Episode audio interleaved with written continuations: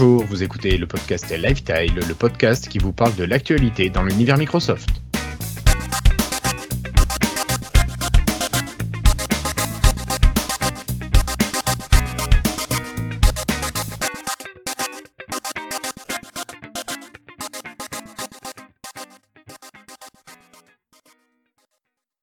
Bonjour à toutes et à tous, nous sommes aujourd'hui le vendredi 26 avril 2019 et c'est l'épisode 149 de Lifetile. Je vous rappelle que vous pouvez nous suivre bien sûr sur notre site lifetile.fr ou directement en audio sur podcast.lifetile.fr ou bien sûr en vidéo sur youtube.lifetile.fr. Alors ce soir, ils sont deux, ils sont habitués. Merci d'être là. J'ai le plaisir d'accueillir avec moi Florian. Bonjour Florian. Comment vas-tu? Enfin plutôt bonsoir. Oui, ça va, ça va. Un petit peu difficile d'être là, d'avoir été là, mais non groupe, mais ça va. Ok. Et à côté de toi, nous avons Cassim qui est là, qui est rentré du cinéma. Salut Cassim. Salut, salut. Euh, bah oui, j'étais très content d'être là. Et on est bien en 2019. Oui, oui, non, mais j'avais oublié l'année. Alors, avant d'attaquer avec les news et rumeurs, je vous rappelle que vous pouvez nous retrouver sur notre Slack en écrivant tout simplement à contact.lifetile.fr. Vous nous demandez à rentrer dans le Slack et on vous envoie tout simplement une invitation. Donc, n'hésitez pas à le faire, on est déjà plus d'une centaine et l'ambiance est forte, agréable. Allez, sans transition et sans plus attendre, partons directement vers les news et rumeurs.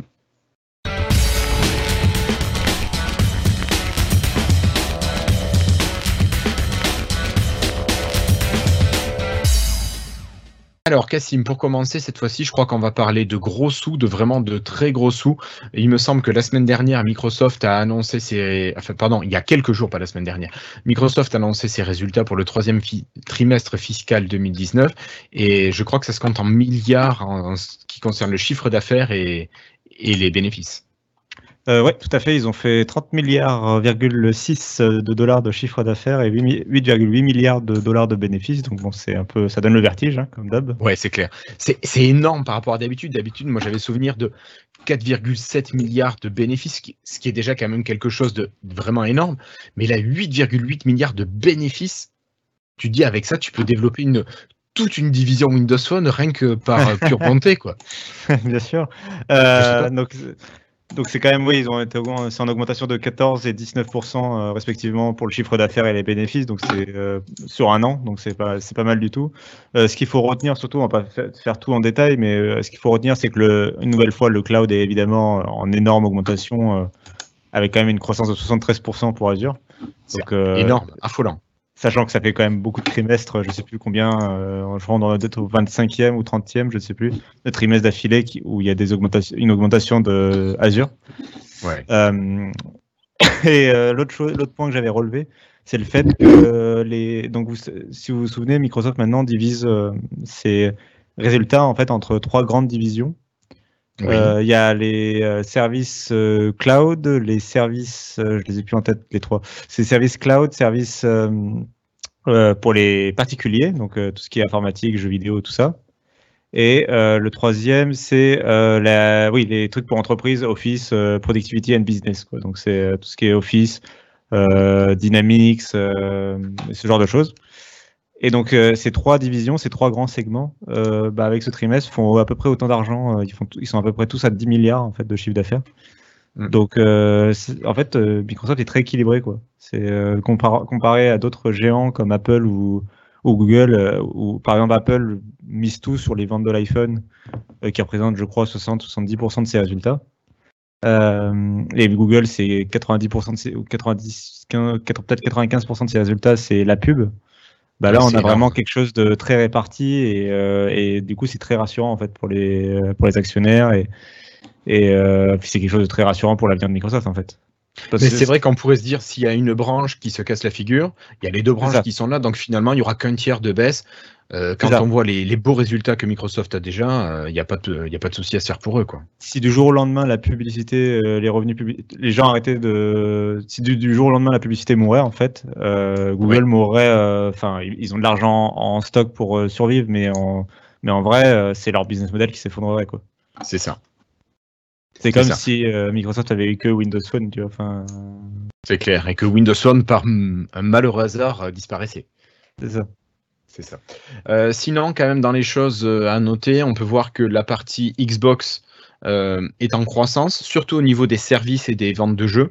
La partie vente de matériel est en petite baisse, mais bon, il n'y a pas eu de matériel récent depuis, depuis une un fin petit de- moment déjà. Et on arrive à la fin de la génération en plus, donc c'est normal. C'est ça.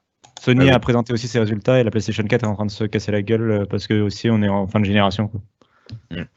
Bon, mais ça c'est normal, mais je veux dire, c'est quand même bien que le nombre d'utilisateurs soit encore. euh, Alors Ouais. pas en hausse, parce que le Windows Live a perdu un million d'utilisateurs. On est passé de 64 à 63 millions. Bon, c'est pas une grosse Quoi baisse. hein. Windows Live? Euh, pardon. Ah, le Xbox Live. Excuse-moi. Tu- tu- mais tu as bien fait de me reprendre. Euh, sinon, la division Surface qui dépasse encore le milliard avec 1,3 milliard de chiffre d'affaires. Donc, euh, quelque chose de pas mal, une progression de 21%. Mais ils refusent toujours pour l'instant de donner leur chiffre de vente, que ce soit à la Xbox détail, ou, ouais. ou le, ou le Surface, ça c'est un peu toujours dommage. Mais bon, c'est mais, mais oui, c'est au moins ils font en plus d'un milliard. Quoi. Bon, ben c'est pas mal tout ça. C'est pas mal pour Microsoft. Mais bon, nous, après, c'est pas des choses qui nous intéressent. euh, a les gros sous. C'est ça, c'est les gros sous. Nous, on, nous, on les verra pas. On leur en a donné plein déjà, mais ça fait pas grand chose là, dans cette guerre-là. Bah, euh, L'avantage, c'est qu'on peut se dire qu'à long terme, peut-être euh, que s'ils ont une- un trésor qui augmente autant, ils pourront relancer des, des projets innovants, de, ouvrir des nouvelles, nouveaux axes. euh. Bah, c'est ce qui permet d'investir dans HoloLens par exemple ou des trucs comme ça. Oui, bon, et, et pourquoi pas d'autres choses dans le futur qui pourraient revenir sur quelque chose de plus euh, pour les plus euh, utilisateurs grand public à long terme. Moi, ça me paraît pas impossible. hein. Tant qu'ils ont encore Xbox, ils ont encore le lien. Donc Ouais. peut-être que il y a encore des chances pour qu'ils fassent des nouvelles choses qui puissent nous intéresser un peu plus. D'accord. Cassim, tu voulais réagir à ça? Euh, non, mais D'accord. Enfin, je suis je d'accord, je croyais. suis d'accord en tout cas avec Florian. Ok. Bon, mais très bien. Alors, on va continuer à parler de gros sous, même de très gros sous. Cette fois-ci, on va parler de boursicotage. Euh, je pense que, Cassim, tu l'as vu ça aussi. Bon, pour aller vite, au niveau de la. Alors, comment on dit? Euh, De la de valeur boursière de Microsoft. Microsoft a dépassé le milliard de dollars de valeur boursière.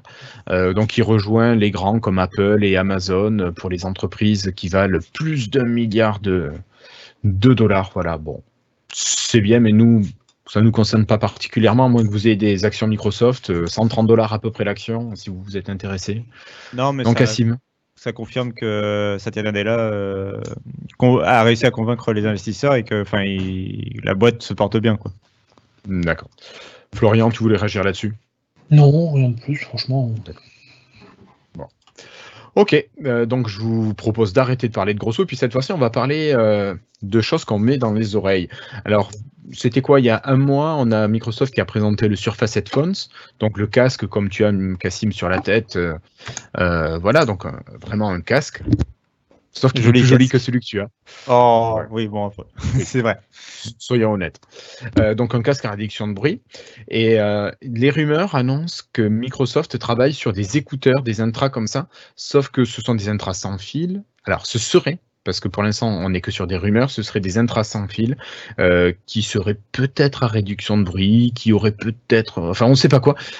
Il semblerait quand même vraiment que Microsoft travaille sur des intras, euh, des earbuds, mais on ne sait pas exactement ce qu'ils auraient dedans, on ne saurait pas à quel prix euh, ils seraient vendus. Donc c'est la surprise pour les mois qui arrivent, peut-être une vente d'ici à la fin de l'année 2019. Je ne sais pas si Cassim, toi tu as d'autres informations que, que moi là-dessus.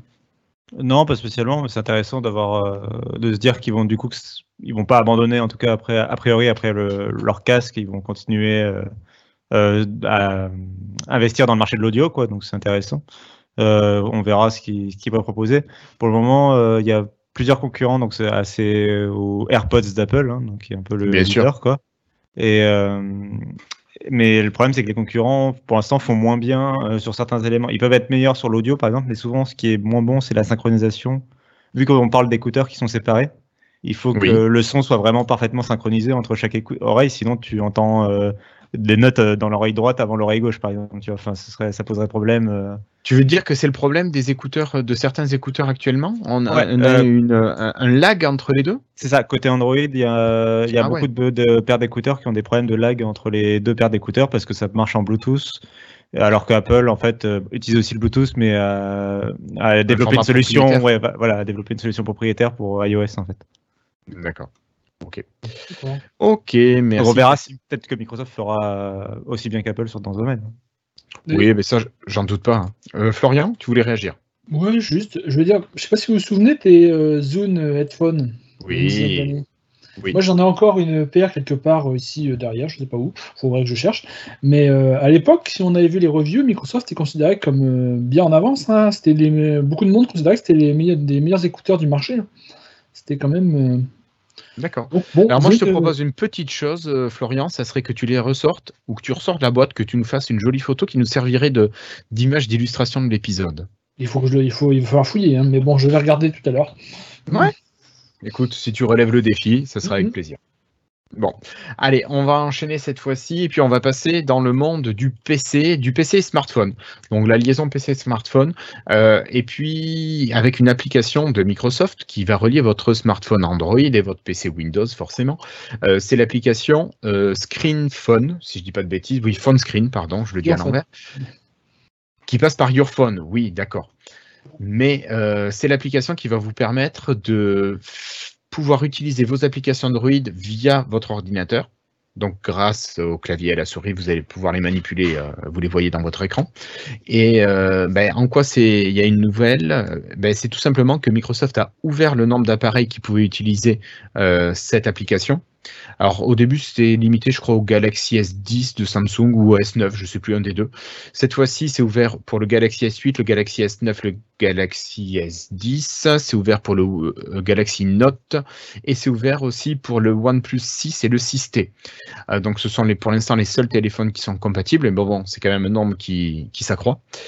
Euh, voilà, donc vous pouvez commander votre téléphone grâce à votre ordinateur. Donc, c'est quand même un, un moyen assez sympa. Moi, c'est quelque chose que j'attends, ça, de pouvoir utiliser sur le PC. euh, ça me botte bien. Je toi, Cassim, tu as l'air d'être un petit peu comme moi. Euh, non, mais ça peut être intéressant. Mais le problème, c'est que j'ai hâte de tester. et que Pour l'instant, c'est surtout la, la grosse limitation, c'est côté euh, PC où c'est Voilà. compatible qu'avec euh, Surface Go pour le moment. Euh, mais ils ont annoncé qu'ils ils ont annoncé qu'ils travaillaient sur le sujet et qu'ils voulaient l'étendre à d'autres produits. J'espère au moins qu'ils l'étendront aux autres produits Surface. Quoi. Bah, moi, j'espère qu'ils l'étendront à tous les PC Windows, quand même. Enfin, ceux qui Oui, sont équipés du Bluetooth, quoi. Ou, ou du Wi-Fi, je veux dire. Le, le souci, c'est qu'il faut, il faut du Bluetooth avec. euh, avec quoi déjà, Cassim Tu sais, le. Euh, un protocole, je sais, j'ai Ouais, plus le nom en tête, mais c'est un low energy, je sais pas quoi. ouais. Et par exemple, j'ai eu une conversation, j'étais dans une conversation sur Twitter avec des mecs de Microsoft et ils disaient que je leur disais pour PC, est-ce qu'on pourrait avoir un- une liste de dongles compatibles Ils disent qu'ils en ont pas trouvé. Alors bon, déjà c'est un peu, c'est un peu problématique. Ils n'avaient pas, ils avaient pas de, ils avaient pas trouvé de dongle PC compatible avec ça. Alors c'était un peu Donc, dommage. tu veux dire qu'il te faut uniquement des machines qui ont le Bluetooth de manière native, pour sinon l'instant, ça marche pas. ouais. C'est c'est fou ce truc-là. Enfin, c'est, il y aura sûrement, il y aura- sûrement des dongles, mais apparemment le problème, c'est qu'à c'est pas, euh, tu vois, t'achètes un dongle Bluetooth, ils disent pas exactement tout ce qui est supporté comme protocole dedans. Oui. Alors euh, c'est un peu le jeu du hasard et ils en ont pas encore trouvé un qui fonctionne apparemment. à Ce que je, enfin, c'est une conversation avec un mec sur Twitter, hein, ça veut pas dire que ça existe pas, mais Oui, oui, oui. Ok. Euh, Cassim, quelque chose à rajouter ou on passe euh, à la suite? Non, c'est bon. moi j'ai encore quelque chose à rajouter. Ah, ben Parce alors, vas-y. Il y a eu une petite news aujourd'hui également par rapport à Your Phone. Ils ont également ajouté en insider, donc euh, pour certaines personnes, c'est en- ils n'ont pas poussé ça à tout le monde, ils font des, des- des tests, la possibilité de synchroniser ces notifications. Alors c'est un peu comme Cortana faisait autrefois euh, sur Windows Phone puis sur Android. C'est-à-dire que euh, lorsqu'on a une notification d'app sur euh, le téléphone Android, eh ben, on a la notification sur PC. Le petit truc supplémentaire qu'ils font maintenant et que Cortana ne faisait pas, c'est que ça synchronise le, lorsqu'on swipe, lorsqu'on dégage une notification. Je ne trouve plus le mot exact. Mais c'est-à-dire que si je vire, une je vire une notification, je la mets comme lue sur le PC, elle sera lue sur le téléphone. Et ça, je trouve ça pas mal. Donc, euh, c'est pas encore arrivé pour tout le monde. Ils ont, c'est pour certains insiders. Moi, malheureusement, j'ai essayé sur mes 4 PC, je l'ai eu sur aucun, donc bon, ils m'aiment pas. Mais bon, euh, bientôt, j'imagine. Insider. Voilà, voilà. Ok. Merci Florian. Bon allez, on va enchaîner cette fois-ci. On va passer dans le monde du courriel avec le client Outlook. Euh, on n'en a pas parlé en détail tout à l'heure dans les revenus financiers, mais bon, la partie Office 365 est encore en pleine croissance avec, euh, si je dis pas de bêtises, 180 millions d'utilisateurs actifs professionnels, donc quand même quelque chose d'assez important. Euh, et Outlook, l'application Outlook sur mobile compte environ 100 millions d'utilisateurs actifs mensuels sur iOS et sur Android. Et tout ça grâce à l'application Accompli qui avait été rachetée par Microsoft sur Android. Alors je crois que c'était en 2016, Cassim, quelque chose comme ça. il me semblerait. Euh, oui, peut-être un peu plus loin, mais, euh, mais oui, c'était il y a un petit moment maintenant. Ouais. Voilà. Et donc, cette application accomplie, ben, finalement, a dû réussir à, à, regrouper les gens et Microsoft annonce 100 millions d'utilisateurs actifs mensuels. Donc, pour l'application Outlook, donc un moyen de faire venir les utilisateurs d'Android et d'iOS sur les, les, les, les, services Microsoft. Voilà. Donc, une, une petite chose pas mal euh, pour Microsoft encore une fois. Je ne sais pas si vous voulez réagir là-dessus. Vous l'utilisez d'ailleurs sur vos smartphones? Parce que moi, c'est le cas, mais je ne sais pas ce qu'il en est pour vous, Cassim? Euh, moi non, mais c'est parce que j'ai jamais trop aimé justement l'application accomplie avant euh, qu'il fasse racheter. Ça n'a pas changé avec euh, le, bah, la, oui. le, passage à Outlook. Et, euh, après, ce qui est intéressant, c'est, enfin, faut se rappeler que c'est comme une, c'est une application mail et c'est quand même euh, séparé du service Outlook.com ou du service Office. C'est-à-dire que tu peux très bien l'utiliser pour un compte Gmail, un compte, enfin n'importe quel compte type de compte mail, un compte Yahoo, j'en sais rien. Euh, donc euh, les gens l'utilisent souvent voilà comme, comme application de, de, mail en fait pour leur compte euh, pour un autre compte qu'un compte Microsoft je pense. Mais ça, ça, ça, ouvre en tout cas je pense ça, ça ouvre une porte vers l'utilisation d'autres applications de Microsoft. Donc je pense que c'est ça aussi un peu ce qui est important c'est une sorte de cheval de Troie je tout pense de la part de, de Microsoft quoi. Mmh. Florian, toi, c'est l'application que tu utilises, euh, Outlook oui, sur Android Je, je l'utilise pour lire mes mails. Après, je réponds pas. En général, je réponds jamais sur mobile. Honnêtement, j'attends sur un PC. D'accord. C'est par habitude. Hein. C'est juste que j'aime pas répondre sur un petit, sur un petit clavier. Mais... Non, mais oui, je l'utilise pour lire mes mails. Après, oui, c'est vrai que ça pousse assez les autres services Microsoft quand même, parce que par exemple, ils te proposent de, de, de partager tes pièces jointes avec OneDrive, des choses comme ça. Donc, oui, comme Cassim dit, ça fait un peu cheval de Troie pour euh, amener les gens sur d'autres applications et d'autres services Microsoft. Oui. Ouais, mais bon, c'est de bonne guerre tout ça. Oui, non, mais c'est très bien. Oui. De toute façon, c'est le jeu. Mmh. Bon. Allez, moi je vous propose de continuer cette fois-ci et on va passer au logiciel qui existait sur PC. Euh, je ne sais pas si vous avez connu Windows Media Center, enfin Cassim et Florian, moi, je sais que vous l'avez connu, vous, euh, sûrement même Florian, même si tu ne devais pas l'utiliser. Euh, ben, ce Windows Media Center, c'était l'outil qui permettait de lire tous les fichiers multimédia, de gérer vos fichiers multimédia sur Windows 7, Windows 8 et qui a disparu. Alors, un ancien développeur de chez Microsoft, Charlie Owen, a mis en ligne sur GitHub le SDK pour Windows 7 de cet outil. Et grâce à ça, ben, si vous êtes développeur, si vous avez envie de bidouiller, vous allez pouvoir créer des plugins, des extensions pour Windows Media Center. Et pour retrouver ce logiciel, alors il existe des petites versions custom qui ont été créées par des personnes indépendantes de Microsoft que vous pouvez trouver à droite à gauche sur euh, le net. Euh, voilà. Donc euh, ça fait encore un outil disparu de chez Microsoft. Bon, J'avoue, moi je l'utilisais pas. Je ne sais pas si vous, vous l'avez utilisé. J'ai essayé de l'utiliser, mais j'ai pas été du tout séduit par euh, son ergonomie. Euh, Cassim, peut-être? Euh, Non, à l'époque, j'ai jamais trop réussi à l'utiliser. Je pense que j'avais pas l'équipement qui allait avec, etc. Enfin, c'était assez compliqué. j'ai l'impression à mettre en place. j'ai l'impression que le service était conçu plutôt pour les Américains que pour les Européens, peut-être. Peut-être, ouais. En tout cas, j'ai jamais, jamais ouais. pu l'utiliser en tout cas. Alors moi je l'ai utilisé un peu, ça marchait assez parce que j'ai eu un PC à l'époque euh, au milieu des années 2000 avec une, une, une prise antenne et donc ouais. j'avais utilisé ça pendant un moment avec Windows Media Center, ça marchait euh, assez bien. bien. Ouais. Euh, après j'avais acheté une télécommande, je me souviens un moment et une télécommande Windows, bon ça marchait assez correctement. Mais après bon je m'en servais pas tant que ça puisque je, je trouvais que c'était un peu limité dans les options euh, derrière. Mais par contre l'interface était vraiment sympathique, je trouvais. Ah, moi je n'aimais pas cette interface. Pardon? Moi, je l'aimais pas cette interface, c'est elle qui m'a qui me rebutait. Mais pourtant, ça a été l'interface, c'était l'interface où tous les tous les menus étaient vraiment textuels avec du texte. C'était les ça a été la base de, de Metro UI cette interface, mais c'était les prémices. Ouais. Mais... Enfin, je veux dire, si tu regardes l'interface de Windows Media Center et l'interface du première version de Zune, c'est l'un descend de l'autre clairement. Après, euh, ouais. après, on pourra faire un, un M-Story spécial sur l'évolution des UI Microsoft. Oui, oh ben, il y aurait de quoi faire. Mm. Ok. Allez, je vous propose de continuer cette fois-ci avec Florian, une news qui, toi, te plaît, euh, qui te ravit cette semaine. Oui, Allez, vas-y.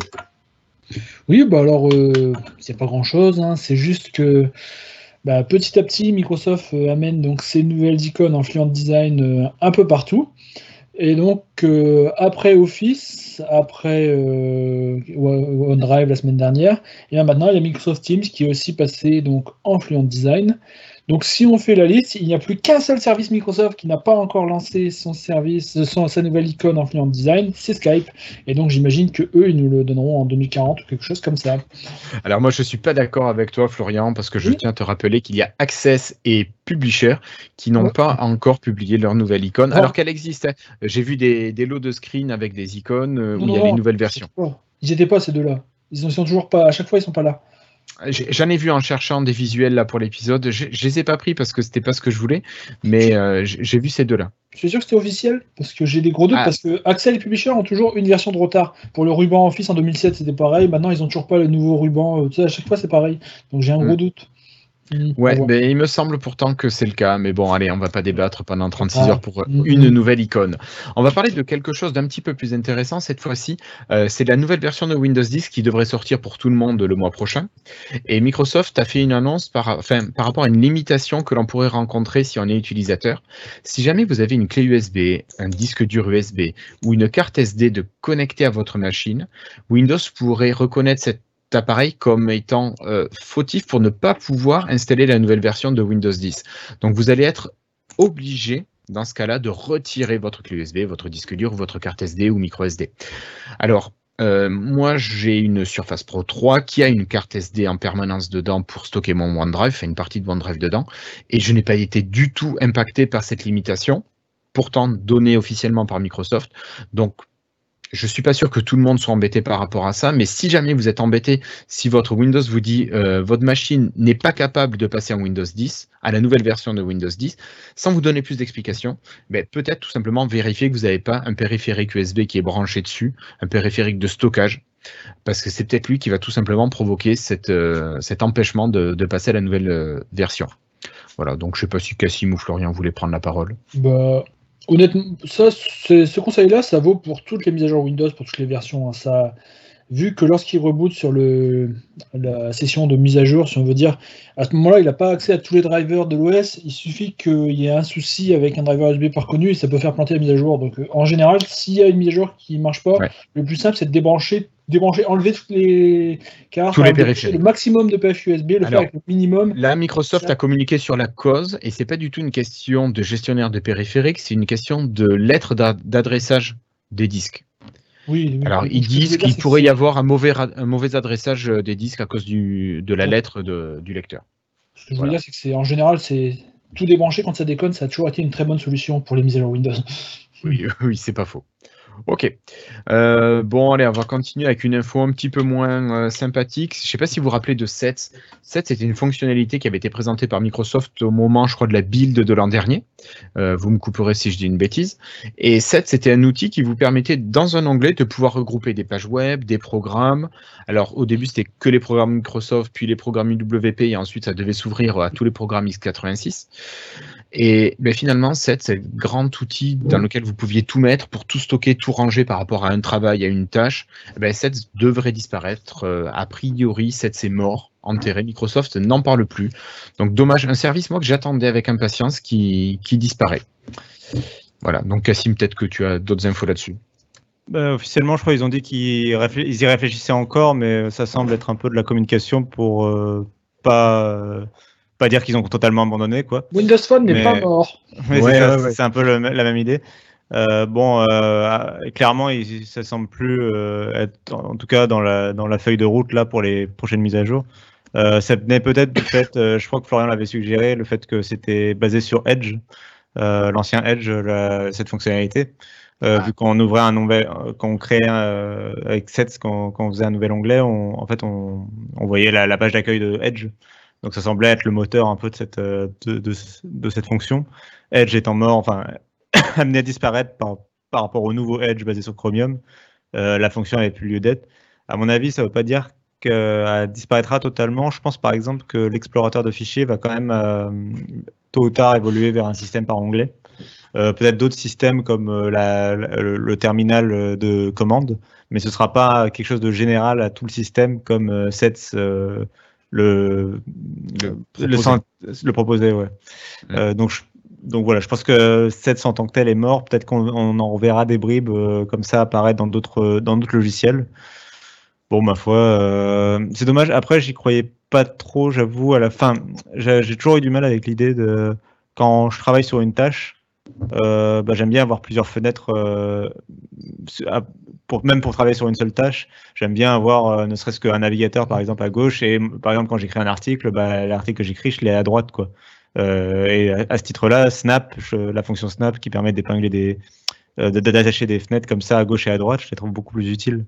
J'ai eu du mal à croire à, cette- à ce système d'onglets pour une seule tâche, justement, de dire que tu as tout le temps de naviguer entre les onglets, en fait. Mm. Mais alors, l'avantage de cette, c'est que tu pouvais euh, synchroniser tout ton ensemble de logiciels et de pages web entre différentes machines Ça, ouais. grâce à Internet. Et donc ça, tu travailles chez toi, tu as tous tes trucs qui sont, euh, qui sont dans ton set, tu pars au boulot et tu retrouves exactement les mêmes pages web, les mêmes programmes ouverts au même endroit. Ça, c'est quand même assez pratique. Ça, c'est- ça, pratique et je pense, continuité. je pense que Google, euh, que Microsoft devrait le, re- le, le remettre ça, à mon avis, au bout du jour, euh, par- en proposant par exemple une synchronisation du bureau, quelque chose. euh, Mm. Euh, ça, je pense que ce serait intéressant, effectivement. Time- Timeline va un peu dans ce sens aussi, d'ailleurs. Euh, alors, juste une dernière chose, si jamais ce service comme SET vous intéresse et que vous le regrettez, euh, il y a le service Groupy, G-R-O-U-P-Y, qui existe et qui est édité par Stardock. Alors, c'est un service qui est payant cette fois-ci, mais vous pourrez retrouver à peu près les mêmes fonctionnalités que le, que le propose SET. SET, pardon. Voilà. Florian, je crois que tu veux la parole. Je voulais juste te dire, euh, en réaction à ce que Cassim disait, moi je fonctionne exactement comme lui, hein, donc euh, je préfère avoir des, fenêtres. Mais je me rends bien compte, euh, les gens avec qui je travaille, en fait, ils travaillent entièrement avec des onglets Chrome. On va dire qu'ils ont quasiment plus de programmes, ils travaillent entièrement avec une dizaine d'onglets. Et au final, j'ai l'impression que beaucoup de monde fonctionne comme ça. Et avec un système comme Set, peut-être que Microsoft allait vers, euh, à- vers euh, ces personnes qui ont plus l'habitude de travailler comme ça. Je me rends compte que bah, ils ont un navigateur en plein écran, 10 onglets, et en fait, ils sortent quasiment jamais du, du Du navigateur. navigateur. J'ai vu beaucoup de, je vois honnêtement, ça m'étonne. J'ai même, je vois même la majorité des gens là où je travaille qui travaillent comme ça. Moi, je trouve ça assez étonnant parce que j'arrive pas à faire sans fenêtre. Mais il y a, il y a une bonne partie de la population apparemment qui a l'habitude de faire ça, donc avec, euh, avec Chrome en général. Et donc, euh, bah, ça aurait peut-être été une façon de, de toucher ce public.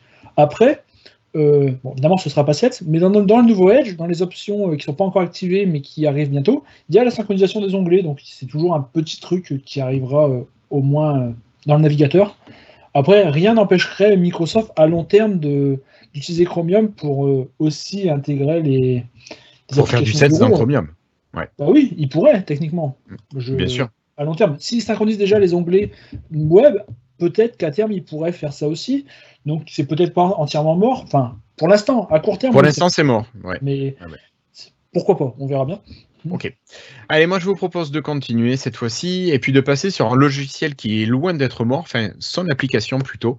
Euh, si je vous parle de OneNote, bien sûr, vous savez que c'est un petit peu mon dada. Euh, OneNote a eu une grosse mise à jour euh, dernièrement, enfin l'application OneNote parce que euh, le client lourd OneNote, le client de bureau OneNote 2016 va être amené tout doucement à disparaître. Donc il va falloir l'imaginer ne plus évoluer, peut-être un peu de correction, mais de bugs, mais c'est tout.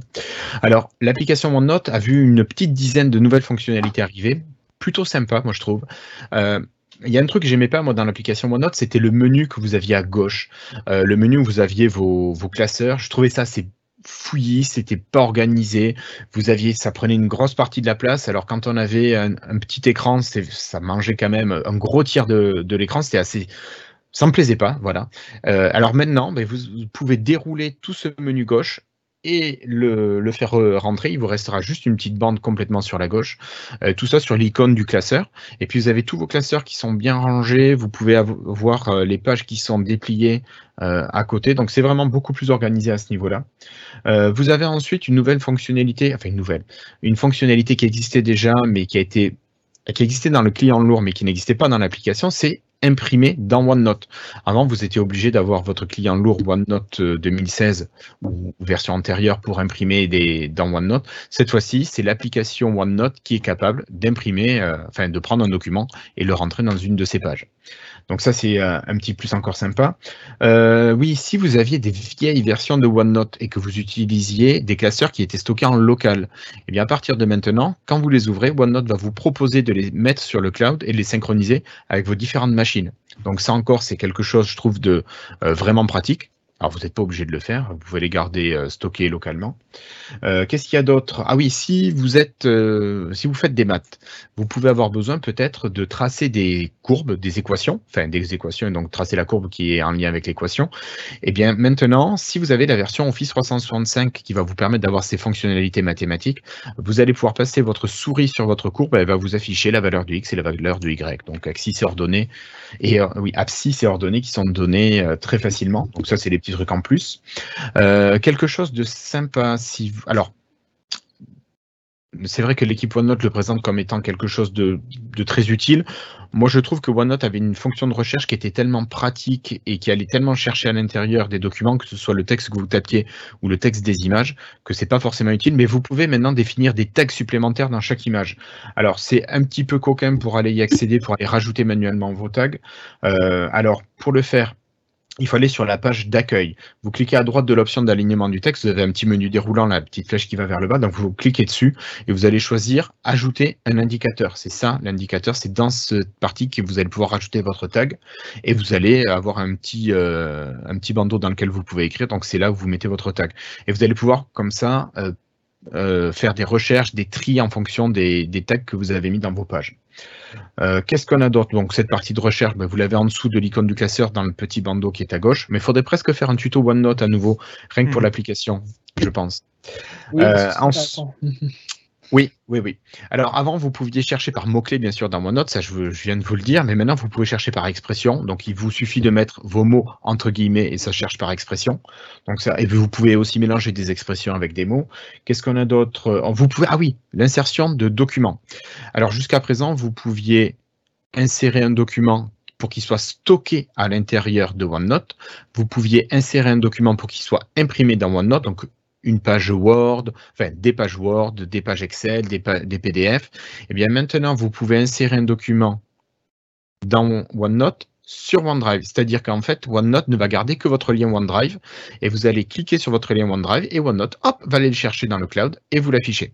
Donc ça, c'est assez pratique. Une autre fonctionnalité, euh, ben, si vous stockez par exemple un fichier Word, un fichier Excel, que vous avez besoin de le modifier, ben, vous cliquez dans OneNote, ça vous l'ouvre dans votre logiciel, vous le modifiez, vous sauvegardez et c'est réglé.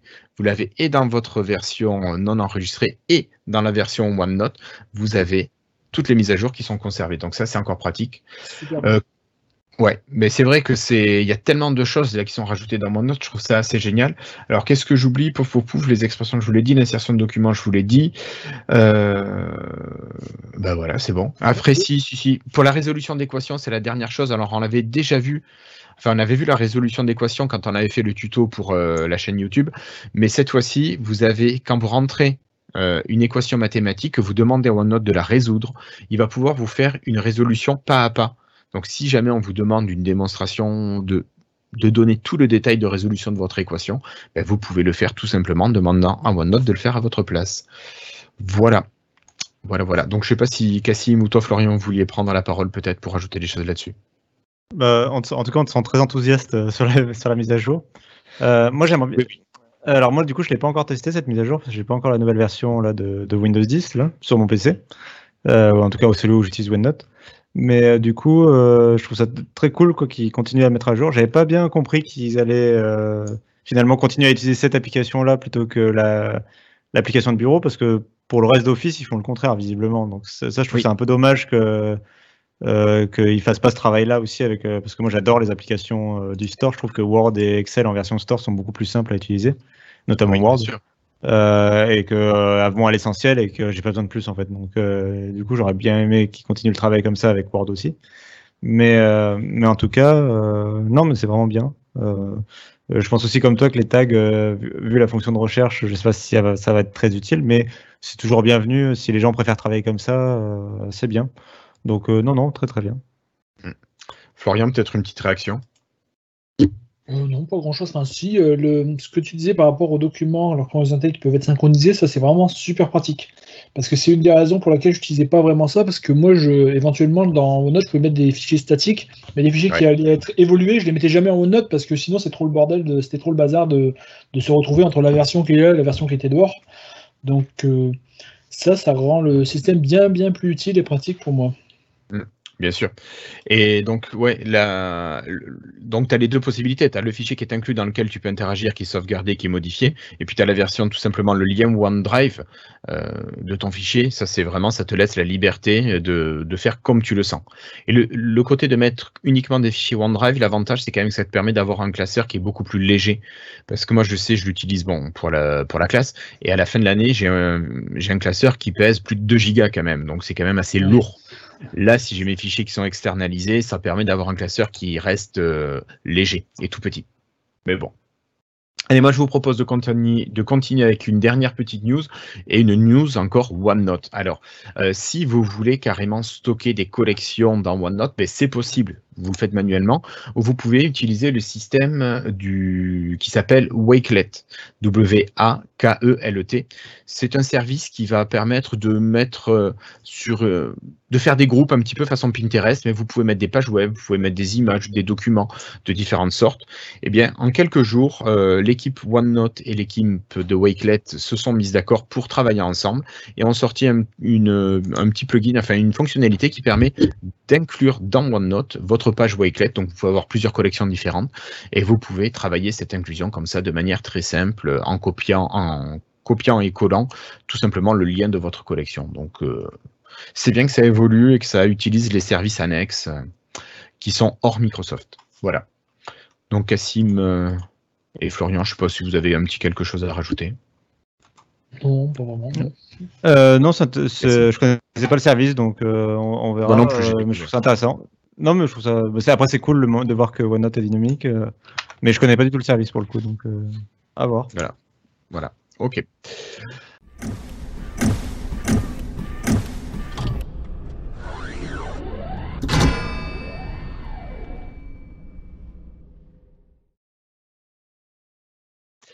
Bon, ben merci à vous deux d'avoir été présents. Merci à tous nos auditeurs et à nos spectateurs de nous avoir suivis pour cet épisode 149. Je vous donne rendez-vous la semaine prochaine, normalement jeudi. Eh, Florian, on va essayer de garder la bonne date. Mhm. Cassim aussi, le jeudi. T'as pas un film de prévu ce soir-là? Non.